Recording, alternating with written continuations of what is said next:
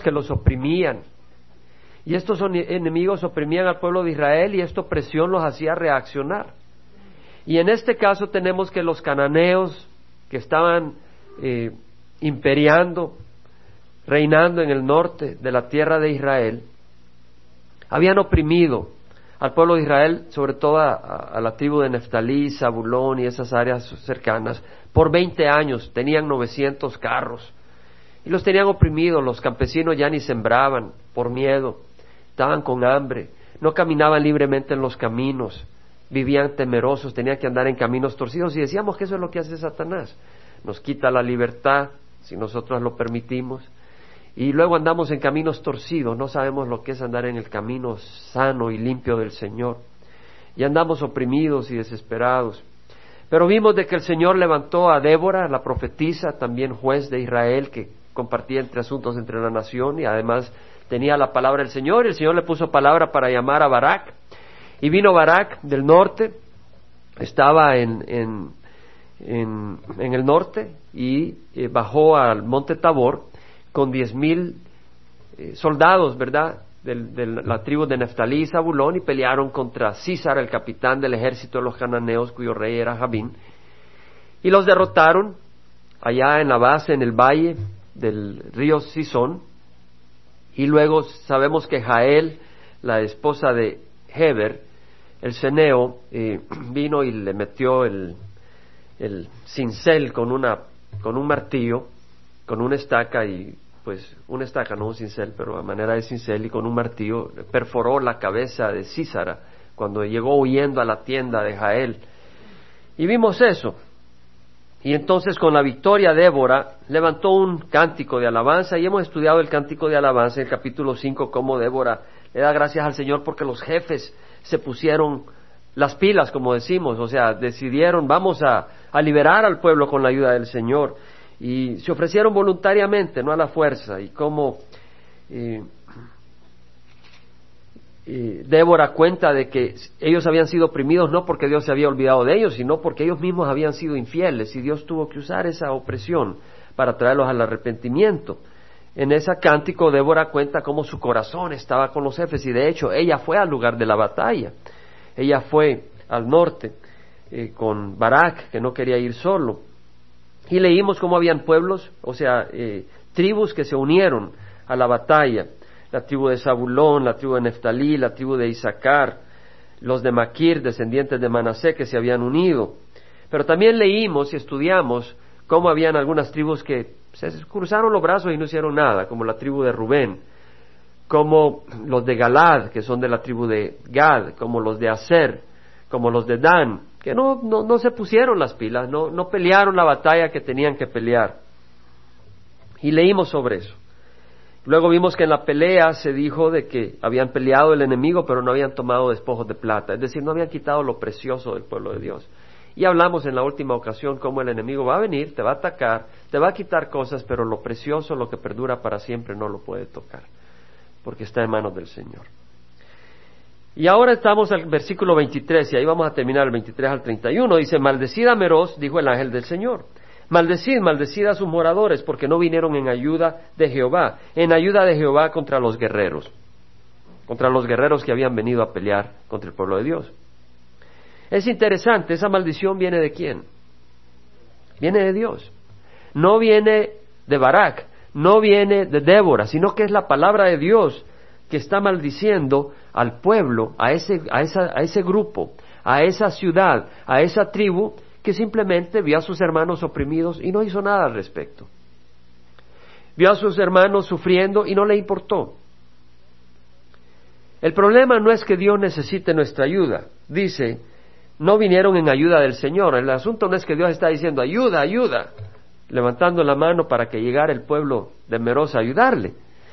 Eh, ese no era el problema. Dios no necesita nuestra ayuda ni nuestro consejo. Dice la palabra del Señor en 1 Corintios 1:25 que la necedad de Dios es más sabia que los hombres. O sea, Dios aún en su necedad, si existiera, es mucho más sabio que la astucia. Dios no necesita nuestra astucia, ¿ok? Es, eso es lo importante que tenemos que entender. Nosotros decimos, ok, yo saqué ingeniería, o yo eh, sé de carros, o yo eh, sé cocinar, Y el Señor necesita mi astucia, mi sabiduría, para que la iglesia salga adelante. ¿Verdad? O yo tengo un título, o no tengo un título, pero eh, soy latino y conozco al pueblo latino y sé cómo vamos a llegarle. O conozco esta área. Y, y no es así. No es en nosotros. En nosotros no hay nada. Eh, Pablo dice de que él está convencido que en, en sí, en su carne, no existe nada bueno.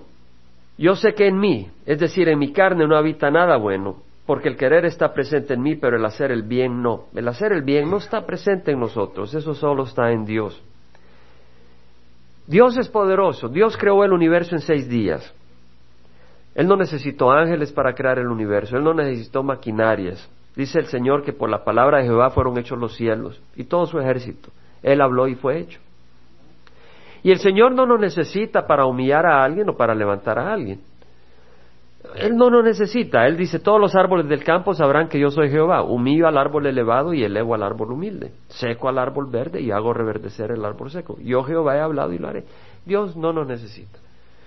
El Señor dice de que de las piedras puede sacar hijos de Abraham. Cuando los judíos leyeron, ¿verdad? Dijo, no, mira, el Señor puede sacar piedras de las piedras hijos de Abraham. El Señor no nos necesita. Dice la palabra del Señor, no es por el poder ni por la fuerza, sino por mi espíritu. Entonces el mensaje que dio nuestro hermano Héctor, y me, gustaría escucharlo, tiene que ver con la, con la iglesia de Cristo, ¿verdad? Y le doy gracias al Señor que nos acompañó.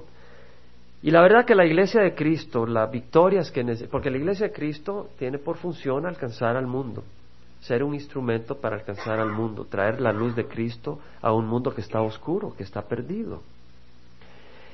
Entonces no es en nuestra astucia que va a ocurrir. No es por el poder ni por la fuerza, sino por mi espíritu.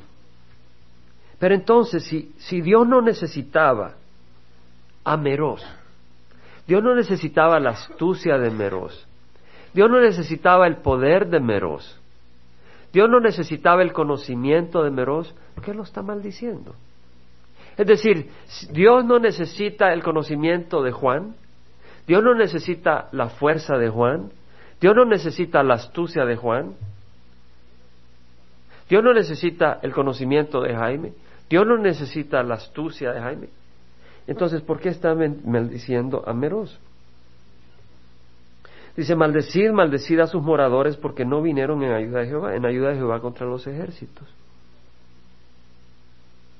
Dios prueba nuestros corazones. El crisol es para la plata, dice Proverbios 17.3, y el horno para el oro, pero Jehová prueba los corazones. En Hebreos 3, vamos a ir a Hebreos, si tengan la mano en, en jueces. En Hebreos capítulo 3 dice la palabra del Señor en el versículo 6, pero Cristo fue fiel como hijo sobre la casa de Dios. Cristo está sobre la casa de Dios. Nosotros somos la casa de Dios. Cristo está sobre, Él es la cabeza. Pero Cristo fue fiel como hijo sobre la casa de Dios, cuya casa somos nosotros. Si retenemos firme hasta el fin nuestra confianza y la gloria de nuestra esperanza. Entonces, nuestra esperanza es que Cristo vive. Nuestra esperanza es que Cristo nos ha redimido. Nuestra esperanza es que Cristo viene. Nuestra esperanza es que Cristo nos ha llamado también para algo grandioso. Y nuestra obligación es, si Cristo nos ha llamado para algo grandioso, es buscar el reino de Dios sobre todas las cosas. Porque Él nos ha llamado para algo grandioso y no nos debemos de preocupar al nivel de que dejamos de servir al Señor por miedo. ¿Verdad? Porque podemos acapararnos por este mundo. Podemos dejar abrazarnos por las preocupaciones de este mundo como la planta que está subiendo y los espinos la asfixian, o los placeres de este mundo, o las aflicciones de este mundo, pero el Señor dice que no. Entonces debemos de hacer la voluntad del Señor. En el versículo 7 dice, por lo cual, como dice el Espíritu Santo, si oís hoy su voz. El Señor hoy nos está hablando. Si oís hoy su voz. Y luego dice, no endurazcáis vuestros corazones como en la provocación, como en el día de la prueba en el desierto estamos viendo que el pueblo de Israel, así como la gente de Meroz, fueron probados. Ellos fueron probados en el desierto y vinieron inconveniencias, vinieron dificultades, de repente no había agua. En vez de humillarse y clamar a Dios y estar unidos, dijeron, vámonos de regreso, nos ha traído al desierto a matarnos. Hubo hambre, empezaron a clamar, queríamos eh, onions, cebollas, los ajos de los nabos de Egipto, la carne y todo, y empezaron a, a clamar bravos. Y el Señor dijo, eh, no endurezcáis vuestros corazones como la provocación el día de la prueba en el desierto, donde vuestros padres me tentaron al ponerme a prueba y vieron mis obras por cuarenta años, por lo cual me disgusté con aquella generación y dije, siempre se desvían en su corazón. Es decir, el pueblo de Dios en Egipto se desvió y el pueblo de Maros se desvió, porque la voluntad del Señor es que se unieran a pelear para liberar a sus hermanos. Esa era la voluntad del Señor, pero ellos se desviaron. Ellos se quedaron tranquilos. Dice, no han conocido mis caminos y como juré en mi ira, no entrarán en mi reposo. Es decir, no se unieron. El pueblo de Meroz no se unió al pueblo de Dios para liberar a sus hermanos y dice el Señor, no van a entrar en mi reposo. Ese es el resultado de la maldición. Ese es el resultado de la maldición que Dios le dio al pueblo de Israel por no poner su fe en su Señor. Dijo, no van a entrar en mi reposo. Y no entraron a la tierra prometida. Entonces vemos que Dios prueba nuestros corazones y el Señor nos dice, me dice a mí, me dice a mí, y yo creo que te dice a ti, no endurezcáis tu corazón. El pago de un corazón duro es maldición divina. En Proverbios dice, el hombre que después de mucha reprensión endurece el corazón, de repente será quebrantado y sin remedio. Entonces, si el Señor nos está hablando y nosotros endurecemos el corazón, vamos a ser quebrantados y sin remedio. Dios nos habla claramente. Si hoy oís su voz, no endurezcáis su corazón. En Mateo 25, el Señor habla de un grupo que va a ser maldecido, maldito, en los últimos días. Dice que cuando Él venga a establecer el reino del milenio, Él va a reunir las naciones, como quien reúne a los cabritos y a las ovejas, y las separará. Pondrá a las ovejas a la derecha y pondrá a los cabritos a la izquierda. Y en el capítulo 25 de Mateo, versículo 35, 34 dice, le va a decir a los, a los de la derecha, a las ovejas, venid, benditos de mi Padre, heredad del reino preparado para vosotros desde la fundación del mundo.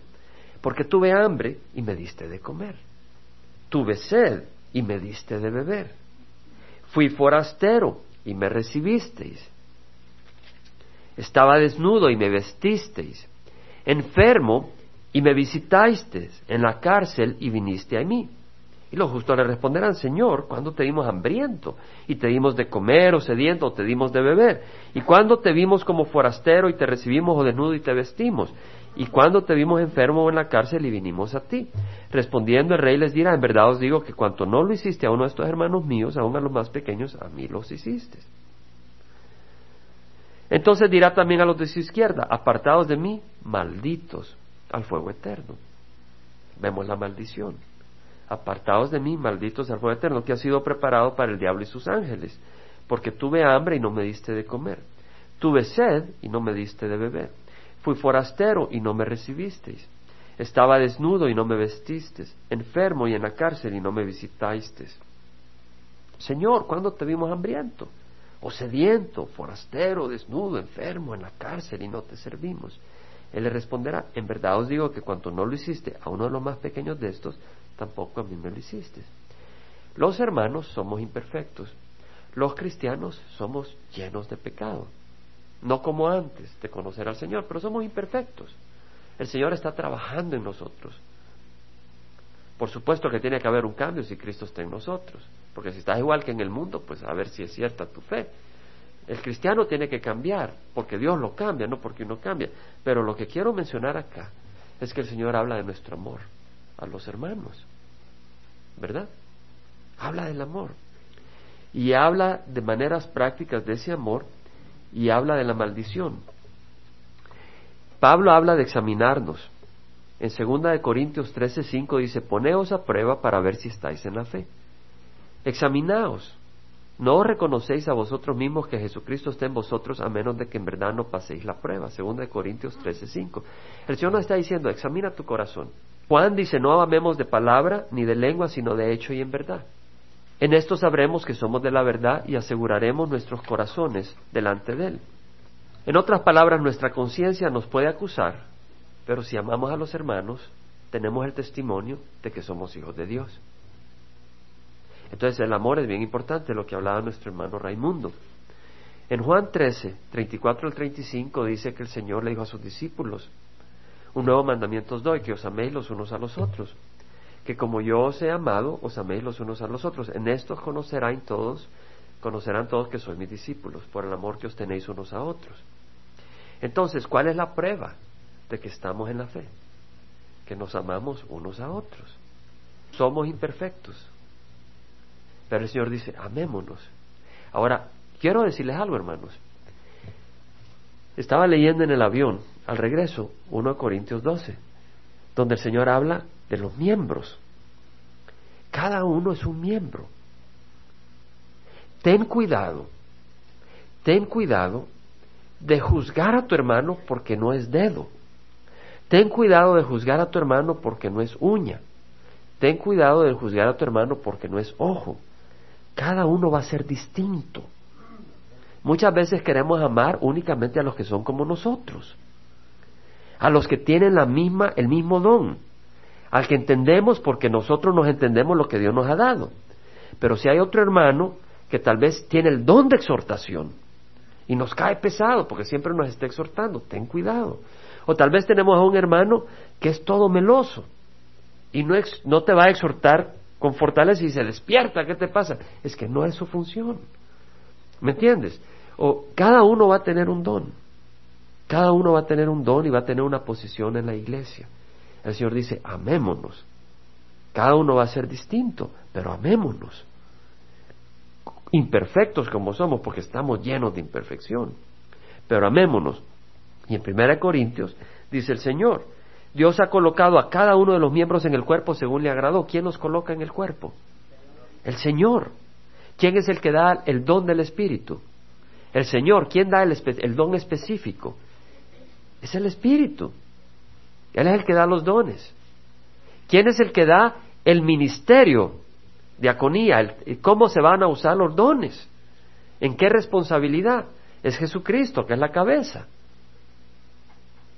Entonces, dice el Señor, el ojo no puede decir a la mano, no te necesito, ni tampoco la cabeza a los pies, no te necesito. No necesitamos unos a otros. Nos necesitamos unos a otros. Nos necesitamos. Somos distintos, pero nos necesitamos. Y en vez de estarnos disparando, debemos de estar amándonos. Y cuando vemos defectos en nuestros hermanos, debemos de estar llorando al Señor por los de ellos y por los nuestros. Tenemos un enemigo común, no nos vamos a empezar a disparar entre nosotros. Tenemos un enemigo común y además hay todo un pueblo que necesita de Cristo. Realmente los viajes misioneros son hermosos porque uno se da cuenta de las oportunidades y de las necesidades. Y uno piensa, bueno, venimos a la congregación, eh, hay un mundo que necesita oír del Señor. Y lo hay aquí en Orange. Y lo hay en todas partes. Y el Señor quiere que estemos entregados a su labor, de amarnos unos a otros, de buscar a otros. ¿Cómo conocemos el amor? El Señor nos dice en 1 Juan 3:16. En esto conocemos el amor. Él puso su vida por nosotros. También nosotros debemos de poner nuestra vida por los hermanos. Entonces debemos de vivir por los demás. ¿Verdad? Eso es lo que nos dice el Señor. Debemos de vivir por los demás. No debemos de vivir por nosotros mismos. Cuando vivimos para nosotros mismos, no quiere decir que no vas a trabajar. No quiere decir que no alimentes a tu familia. No quiere decir que no te bañes y te arregles. Pero quiere decir que el objetivo de tu vida es servir. El objetivo de tu vida no es ser servido, pero es servir. Eso es lo que nos dice el Señor. Entonces, vamos a ver la valentía de Jael, porque tenemos que terminar hoy rápidamente. Jueces 5. Dice, bendita entre las mujeres es Jael, mujer de Berseneo, 5.24. Bendita sea entre las mujeres de la tienda. Él pidió agua y ella le dio leche. El que le pidió agua fue Cisara. Císara. Y Císara le dio leche. En taza de nobles le trajo cuajada, sacó su, su porcelana fina y le dio en su porcelana fina leche. Extendió ella la mano hacia la estaca de la tienda y su diestra hasta el martillo de trabajadores. Entonces golpeó a Císara, desbarató su cabeza, destruyó y perforó sus sienes. Amigos como Jael no quisiera tener yo, porque si usted lee en jueces 4.16, Císara tenía amistad con la familia de Eber. Y ahí se lo clavó en el suelo. A sus pies él se encorvó, cayó, quedó tendido. A sus pies se encorvó, cayó. Donde se encorvó, ahí quedó muerto. Ahora veamos lo que esta sección dice. Yo no creo que el Señor está hablando de la manera, tal vez, de ser de Jael, porque habían sido amigos, o sea, había paz entre ellos y, la, y Císara. Pero estaba levantando a esta mujer porque se definió por el pueblo de Dios en la batalla. Ella tomó acción. Ella arriesgó su vida por el pueblo de Israel, por el nombre del Señor. Y quedó escrita la alabanza para Jael en las escrituras. Y no era, como quien dice, santo de mi devoción. Jael, pues después de ser amiga de, de Císara, se lo clavó al suelo. Sin embargo, Dios la exalta por haber entregado su vida a servir al Señor en esa situación. Dios no se olvidará de ninguna de nuestras acciones correctamente motivadas. En Hebreos dice que Dios no es injusto para olvidarse de vuestra obra y del amor que habéis mostrado hacia su nombre, habiendo servido y sirviendo aún a los santos. Es más fácil agarrar una estaca y clavarse a alguien que enseñar todos los domingos en la escuela dominical por varios años. Es más fácil agarrar una estaca y clavarse a alguien que venir y poner sillas todos los domingos, o venir y preparar el equipo, o venir y tocar de puerta en puerta, o llamar a los hermanos cuando uno sabe que están en desánimo. Es más fácil. Y sin embargo, Jael es inmortalizada en las escrituras. ¿Cuánto más nosotros en la obra de servicio del Señor? El Señor no se va a olvidar de nuestra obra. Entonces lo que tú has estado haciendo por el Señor, el Señor lo tiene grabado y nadie lo puede borrar. Todo lo que tú has estado haciendo por amor al Señor, todo eso está grabado. Y un día el Señor te va a decir, bien siervo bueno y fiel, en lo poco fuiste fiel, sobre lo mucho te pondré, entra en el gozo de tu Señor. Son palabras hermosas las que nos esperan, a los que estamos sirviendo al Señor. Y además es agradable servir al Señor. Hay gozo, hay luchas, pero hay gozo también. Hay luchas porque si estás sirviendo al Señor, el enemigo de este mundo se te opone. Y por momentos te sientes que estás patas arriba y el agua empezando a subirse. Pero el Señor es fiel y el Señor no se va a olvidar. Fíjate que en Marcos 9:41 dice, cualquiera que os dé de beber un vaso de agua por vuestro nombre, ya que sois seguidores de Cristo, en verdad os digo que no perderá su recompensa. El Señor está diciendo que si alguien te da a ti de beber un vaso de agua porque le perteneces, no perderá su recompensa. ¿Cuánto más aquel que le está entregando su vida al Señor? Te va a recompensar el Señor. Señor te va a recompensar todo lo que haces para Él. Por su nombre, no por tu gloria. Por su nombre. Me dio mucho gusto el domingo que compartí en Cuenca. Nos reunimos antes de compartir y cada uno de los que estaba orando me gustó mucho. Cada uno dijo, Señor, que lo que se haga esta mañana traiga gloria a tu nombre. Cada uno. De alguna manera hablaba de eso en la oración. Y oye, gloria a Dios. Que cada vez que hagamos algo sea para la gloria del Señor. Y es bueno decirlo.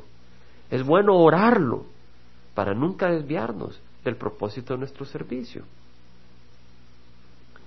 En jueces 5, 28 al 30 leemos que dice que miraba por la ventana y se lamentaba la madre de Císara por las celosías. ¿Por qué se tarda en venir su carro? ¿Por qué se retrasa el trotar de sus carros? Estaba preguntando a la mamá de Císara, ¿por qué no viene? Ya se lo habían quebrado, se lo habían perforado en el suelo, había sido derrotado. Sus sabias princesas le respondían, aún a sí misma, ella repetía sus palabras. ¿Acaso no han hallado el botín? y se lo están repartiendo. Una doncella, dos doncellas para cada guerrero, decía la mamá de Císara, va a venir con sus vírgenes, con sus botines. Para Císara un botín de tela de colores, un botín de tela de colores bordada, tela de colores de doble bordadura en el cuello del victorioso. Y me hace pensar la esperanza inútil fuera de Cristo. ¿Verdad? Císara, ellos estaban pensando, Císara con sus carros y todo iba a venir triunfante. Era su esperanza, pero una esperanza vana. Salmo 33, 17 dice, falsa esperanza de victoria es el caballo, ni con su mucha fuerza puede librar. Es decir, el caballo, sus carros, no sacaron adelante a Císara. Proverbios 11:28 dice, el que confía en sus riquezas caerá, pero los justos prosperarán como la hoja verde. Tal vez, y hay mucha gente que confía en sus riquezas, para su salud, para todo, ¿verdad? Y el Señor dice, esa es una maldición. Tú tienes que poner tu confianza en el Señor. Tú puedes construir riquezas para estar seguro. Primero, quiere decir que estás quitando tu fe en el Señor y tu propósito es protegerte a través de la obra de tus manos. Y el Señor dice, no, sírveme a mí. Eso es lo que el Señor dice. No estoy diciendo que no trabajes, no estoy diciendo que no busques proteger a tu familia, pero estamos hablando de confiar en las riquezas, de buscar que las riquezas sean tu protección, el trabajar para tener riquezas, para tener seguridad y no tener la seguridad en el Señor. O tal vez tú dices, yo soy astuto, y es ahí donde tú tienes tu esperanza. El Señor dice en el Proverbio 28, 26, el que confía en su propio corazón es un necio, el que anda con sabiduría será librado. No confiemos en nuestro corazón, confiemos en el Señor. En Isaías 31 dice, hay de los hijos rebeldes, declara Jehová, que ejecutan planes, pero no los míos, hacen alianza, pero no según mi espíritu, para añadir pecado contra pecado. Entonces cuidémonos cuando hacemos alianzas. ¿Qué quiere decir alianzas? Si una persona se va a casar, hace alianza con una persona que no es cristiana. Esa es una alianza que no sigue el consejo del Espíritu de Dios. Añade pecado contra pecado, pecado sobre pecado. Los que descienden a Egipto sin consultarme, dice, para refugiarse al amparo de Faraón y buscar abrigo a la sombra de Egipto. Tal vez tú te refugias en tu jefe, aunque te pide hacer cosas deshonestas, pero tú estás refugiándote en él. Y el Señor dice, eres un necio, porque tu jefe va a morir y un día me vas a tener que dar cuentas. Dice, refúgiate en mí y déjame que yo provea. Y si no te alcanza lo que provee, te voy a proveer lo necesario para vivir. Pero refúgiate en mí, no en el engaño, no en poderes de este mundo, sino en mí. El amparo de Faraón será vuestra vergüenza y el abrigo a la sombra de Egipto vuestra humillación. Refugiémonos en el Señor. Salmo 32, 10 dice, muchos son los dolores del impío, pero el que confía en Jehová, en la misericordia, le rodeará. En el versículo 31 dice, así perezcan todos tus enemigos, oh Jehová, mas sea los que te aman como la salida del sol en su fuerza. Está diciendo de que este es una, un canto de alabanza inspirado por el Señor. ¿Se acuerdan que Débora era profetisa? Entonces, esta es una bendición para ti, si amas al Señor. Dice, sean los que te aman como la salida del sol en toda su fuerza, brillante, poderoso, trayendo luz y calor a toda una población, a todo un mundo. El Señor dice que los justos brillarán como las estrellas en el firmamento. O sea que el Señor tiene una promesa muy hermosa para los que le aman. Salmo 91, 14 al 16 dice, en mí ha puesto su amor, por lo tanto yo lo libraré, lo exaltaré porque ha conocido mi nombre. Me invocará y le responderé, yo estaré con él en la angustia, lo rescataré y lo honraré, lo saciaré de larga vida y le haré ver mi salvación. Dios promete exaltarnos, promete responderle, responder cuando le invocamos, promete estar con nosotros en la angustia, promete rescatarnos, honrarnos y darnos larga vida. No necesariamente en este mundo, ¿verdad? Pero en la eternidad. Y le haré ver mi salvación. Es la promesa del Señor. Vamos a cerrar acá. Vamos a pararnos. No me quiero extender mucho, tenemos la Santa Cena. Pero es apropiado hacer lo que hizo Débora. Y es elevar un cántico de alabanza al Señor. Es apropiado alabar al Señor. Es apropiado buscar el consejo del Señor. Es apropiado no desviarnos del plan del Señor. Es apropiado no desanimarnos. Y es apropiado confiar en el Señor. Porque si le ponemos nuestra vida al Señor cuando decaemos, Él nos levanta. Él se va a encargar de levantar. Cuando estás decaído, cuando estás caído, cuando estás golpeado, pues necesitas ayuda. Y el Señor dice, no va a ser en ti mismo, es en mí. Y si tú has puesto la fe en el Señor, Él te va a levantar. Él es fiel. Y si no la has puesto, ponla hoy. Y si estás en el fuego, dile al Señor, ayúdame. Y el Señor dice, no pongas tus ojos en tus problemas, ponlos en mí. Sírveme. Vive para mí. El Señor quiere que vivamos para Él. Eso es lo que quiere el Señor, que vivamos para Él. El hermano Héctor mandó un email a Quito, a Cuenca, y porque le hablan los, ahí conocí a William Martínez, el hermano de Héctor, precioso, hermano, hermano fabuloso, estuvimos muy bendecidos, compartimos y todo. Mandó un email y le dice que tenemos una congregación muy hermosa en Orange. Y me sentí muy bendecido. Le dije, bueno, es la congregación del Señor. Pero es hermoso eh, que tenemos una congregación hermosa. Yo los quiero animar. Tenemos una congregación preciosa.